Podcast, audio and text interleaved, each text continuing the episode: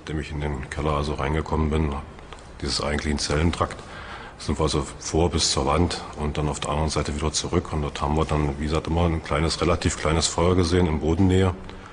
Und als wir dann, ich sag mal, vielleicht so 20 Zentimeter vor dem eigentlichen Feuer waren, hat man dann diesem Feuerschein dann Körperteile entdeckt, sodass wir dann gesehen haben, dass das eigentliche Brand nicht wie wir ursprünglich vermutet hatten, irgendwelche Decken oder Matratzen waren, die da gebrannt hat, sondern eigentlich die Person selber. Der Körper von Uri Jallo wurde am 7. Januar 2005 in einer Dessauer Polizeizelle mit einem Brandbeschleuniger angezündet. Offensichtlich die unrechtmäßige Festnahme mit anschließender Ingewahrsamnahme, offensichtliche schwere Körperverletzungen dort infolgedessen, was man woanders Folter nennt. Dann der Vertuschungsversuch mit dem Feuer im Keller. Nachdem ich in den Keller also reingekommen bin, dieses eigentlichen Zellentrakt, sind wir also vor bis zur Wand und dann auf der anderen Seite wieder zurück. Und dort haben wir dann, wie gesagt, immer ein kleines, relativ kleines Feuer gesehen in Bodennähe. Und als wir dann, ich sag mal, vielleicht so 20 Zentimeter vor dem eigentlichen Feuer waren, hat man dann diesem Feuerschein dann Körperteile entdeckt, sodass wir dann gesehen haben, dass das eigentliche Brand nicht, wie wir ursprünglich vermutet hatten, irgendwelche Decken oder Matratzen waren, die da gebrannt hat, sondern eigentlich die Person selber. Juristisch ist der Fall Uri Jallo nicht abgeschlossen. Die Unrechtsstaatlichkeit wehrt sich gegen notwendige Ermittlungen. Auch gegen die Ermittlungen in zwei weiteren Fällen von schwerer Körperverletzung mit Todesfolge. Ein Opfer verstarb in der gleichen Zelle wie Uri Jallo, das andere Opfer mit schwersten Verletzungen auf der Straße nur wenige Meter von der Polizeiwache entfernt. Die Todesumstände im Fall Uri Jallo sind geklärt. Eindeutig die Vergehen mit anschließender Brandstiftung zur Vertuschung der Folter und der Verletzungen. Offensichtliche Täuschung der Öffentlichkeit mit der Behauptung, der Asylbewerber hätte praktisch Selbstmord durch die Anzündung seiner Matratze begangen. Dann verschiedenste Aktivitäten zur Irreführung. Wichtig dabei die postmortale Verletzung der Würde des Opfers durch die Staatsanwaltschaft. Der böse war halt renitent, drogensüchtig und Diete und so weiter. Wichtig die polizeiliche Manipulation mit einem fehlenden Feuerzeug zur Selbstanzündung. Dann das Verschwindenlassen von wichtigen Dokumenten, zum Beispiel eines Fahrtenbuchs, durch die Ermittler. Gemeinsame Absprachen zu zusammenpassenden und nichtssagenden Zeugenaussagen. Notfalls durch Nötigung und Erpressung von Zeugen. Und so weiter. Man könnte denken, arme Staatsanwaltschaft, arme Ermittlungsbehörden bei so viel Widerstand durch die Dessauer Polizeistelle. Und dann noch die eigenen Peinlichkeiten. Keine Ermittlung zum Nachweis von Brandbeschleuniger. Manipulierung der Videoaufnahme zur Tatortermittlung.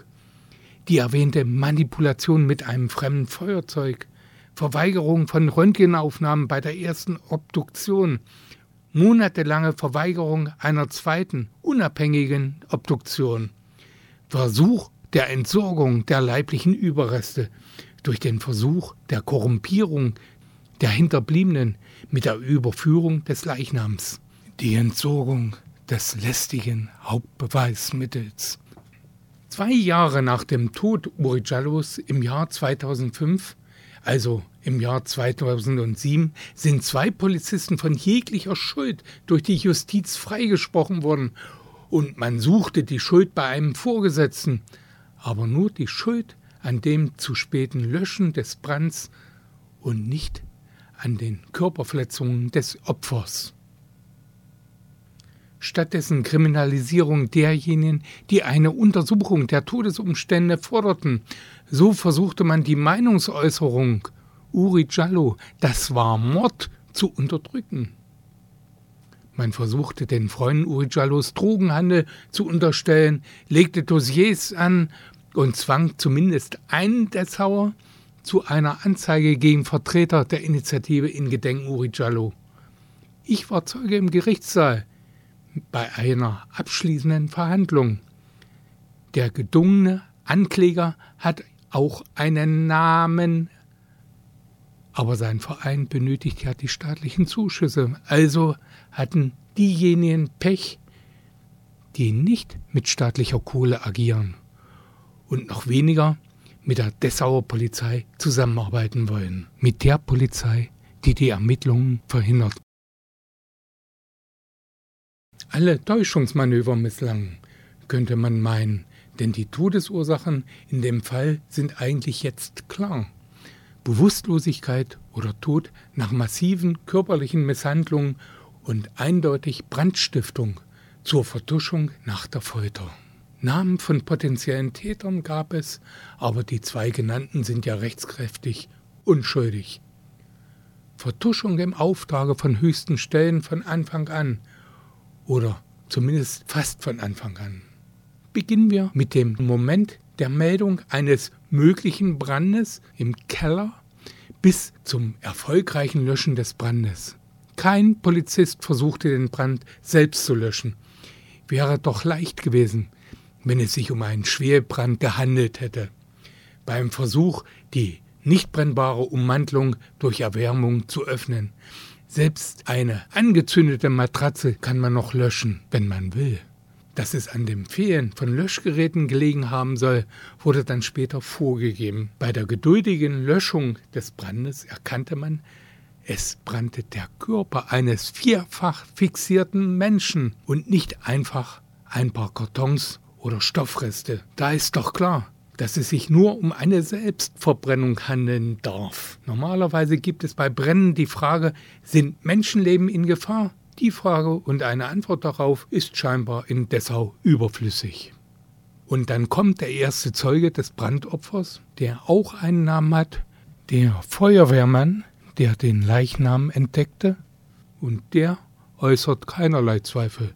Klar für ihn, selbst angezündete, verbrennende Afrikaner mit auf einer schwer entzündbaren Matratze verbrennen wie von selbst und hinterlassen keine vergleichbaren Rußspuren wie bei der Verwendung des gewöhnlichsten Brandbeschleunigers Benzin oder eines ähnlichen Kraftstoffs. Benzin wäre ja wegen der möglichen Verpuffung etwas gefährlich. Ehemalige erfahrene Feuerwehrleute dienten damals bei der Polizei. Hören wir den Zeugen. Nachdem ich in den Keller also reingekommen bin, dieses eigentlichen Zellentrakt, sind wir also vor bis zur Wand und dann auf der anderen Seite wieder zurück. Und dort haben wir dann, wie gesagt, immer ein kleines, relativ kleines Feuer gesehen in Bodennähe. Und als wir dann, ich sag mal, vielleicht so 20 Zentimeter vor dem eigentlichen Feuer waren, hat man dann diesem Feuerschein dann Körperteile entdeckt, sodass wir dann gesehen haben, dass das eigentliche Brand nicht wie wir ursprünglich vermutet hatten, irgendwelche Decken oder Matratzen waren, die da gebrannt hat, sondern eigentlich die Person selber. Bei einer derart klaren Sachlage, massiver schwarzer Ruß und leicht brennbarer Leichnam sichert man natürlich nicht aufklärende Spuren für eine mögliche Brandursache. Wen wundert es, wenn dann aus dem wichtigsten Zeugen bei der Löschung, dem Feuerwehrmann, dann ein neuer Polizeikollege bei seinen ehemaligen Feuerwehrkollegen wird? Mit Sicherheit zweifelten die eigenen Dessauer Branduntersuchungsexperten genauso wenig wie der bekannte erste Zeuge der Feuerwehr nicht an der Schwere und Wirkung der großen Brandlast der schwer entzündbaren Matratze und des menschlichen Körpers als Ursache für das vorhandene Rußbild an den Wänden, der leicht entzündliche menschliche Körper als Grund der Nichtnotwendigkeit der sofortigen Suche nach einem Brandbeschleuniger. Spätestens hier begann die Vertuschung dessen, was man mindestens als Vertuschung einer schweren Körperverletzung mit Todesfolge in Tateinheit mit einer vorsätzlichen Brandstiftung bezeichnen müsste. Das heißt also, die Vertuschung begann schon vorher mit dem Besorgen des Brandbeschleunigers, gemeinsam mit denjenigen, die es von Anfang an wussten. Ein Mensch in Polizeigewahrsam verlor sein Bewusstsein oder gar sein Leben. Und das Rufen nach medizinischer Hilfe ist natürlich hier ein Tabu. Aber erst durch die mittlerweile 17-jährige Vertuschung wird es richtig kriminell. schauen wir allein nur vier Jahre zurück. Dezember 2017 hält ein ehemaliger leitender Sta Oberstaatsanwalt die Vertuschung plötzlich für möglich. Januar 2018 kommt das Gerücht auf, dass ein Zeuge zweimal ausgebremst wurde. Denn ein Justizangestellter in den Jahren 2013 und 2014 versuchte, belastende Aussagen zur Anzeige zu bringen, was nach Aussage der Justiz natürlich bestritten wird. April 2018 sollen zwei vom Landtag bezahlte unabhängige Experten als Sonderermittler tätig werden. Im Juni 2018 werden aus diesen Ermittlern im Auftrag des Landtags dann zur Verschwiegenheit verpflichtete Sonderberater des stillschweigenden Rechtsausschusses des Landtags. November 2018 klare Ansage der Justiz. Keine Neuaufnahme des Verfahrens und Zurückweisung einer Beschwerde der Verwandten des Opfers. Dann ein Jahr später. 2020 wird dann im Landtag klar, verantwortliche Richter und Staatsanwälte wollen nicht mit den Vertuschungssonderberatern sprechen. Und ein darauffolgender Abschlussbericht der Sonderberater ist ohne ein Aufklärungsergebnis, was Folter, Mord und Vertuschung betrifft und dokumentiert nur die bekannten Fehlleistungen und das scheinbare Versagen von Polizei und Justiz. August 2021 hebt die SPD-Landtagsfraktion ihren eigenen Beschluss im Landtag zur Ermittlung des Mordes auf.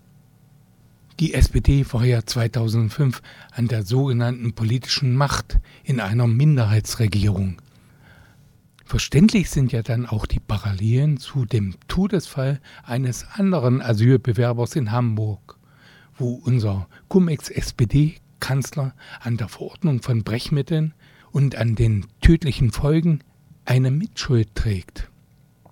Und heute auch noch als Kanzler an der teilweise immer noch währenden lebensgefährdenden Praxis mit diesen Brechmitteln. Ja, ja, die SPD als Überholer der CDU in Sachen Law and Order. Nachdem ich in den Keller also reingekommen bin, dieses eigentlichen Zellentrakt, sind wir also vor bis zur Wand und dann auf der anderen Seite wieder zurück. Und dort haben wir dann, wie gesagt, immer ein kleines, relativ kleines Feuer gesehen in Bodennähe. Und als wir dann, ich sag mal, vielleicht so 20 Zentimeter vor dem eigentlichen Feuer waren, hat man dann diesem Feuerschein dann Körperteile entdeckt, sodass wir dann gesehen haben, dass das eigentliche Brand nicht wie wir ursprünglich vermutet hatten, irgendwelche Decken oder Matratzen waren, die da gebrannt hat, sondern eigentlich die Person selber.